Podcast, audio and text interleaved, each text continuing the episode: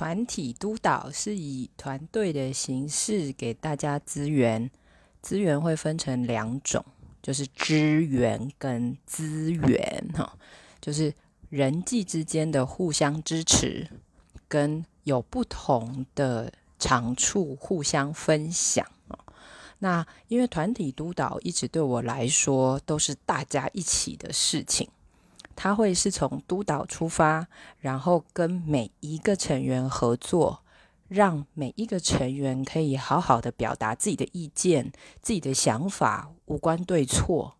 然后团督的督导可以在里面听大家的声音跟平衡，然后运用人际支持。因为人际支持的力量真的是很大的哦，哈，所以在这个里面，团都对我来说就是一个大家互相帮忙的过程，甚至是大家互相击破的过程，我很喜欢。